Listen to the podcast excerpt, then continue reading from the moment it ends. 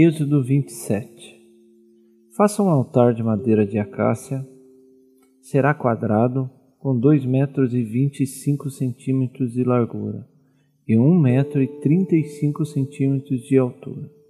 Faça uma ponta em forma de chifre em cada um dos quatro cantos, formando uma só peça com o altar, que será revestido de bronze.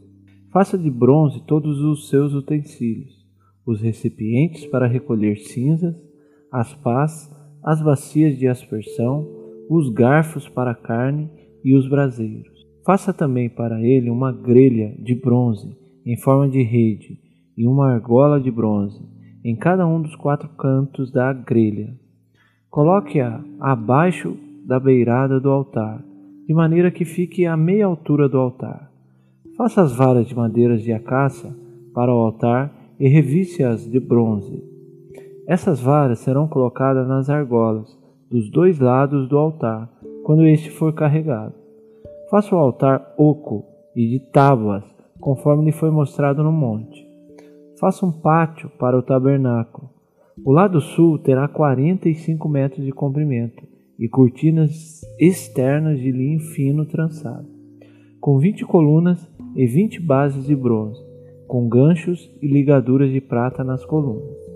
O lado norte também terá 45 metros de comprimento e cortinas externas, com 20 colunas e 20 bases de bronze, com ganchos e ligaduras de pratas nas colunas. O lado ocidental, com as suas cortinas externas, terá 22 metros e meio de largura, com 10 colunas e 10 bases. O lado oriental, que dá para o nascente, também terá 22 metros e meio de largura.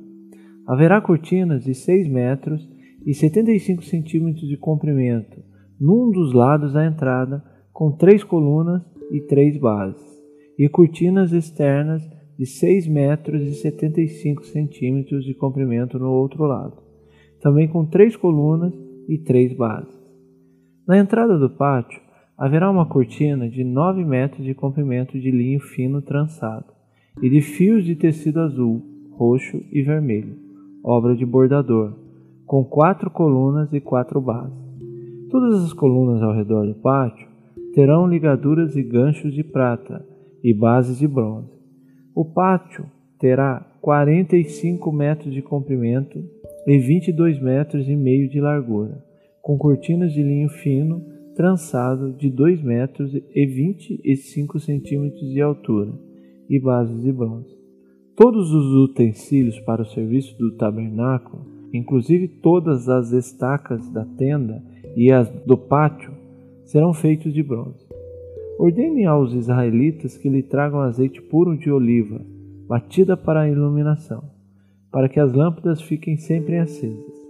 Na tenda do encontro, do lado de fora do véu que se encontra diante das tábuas da aliança, Arão e seus filhos manterão acesa as lâmpadas diante do Senhor, do entardecer até de manhã. Este será um decreto perpétuo entre os israelitas, geração após geração.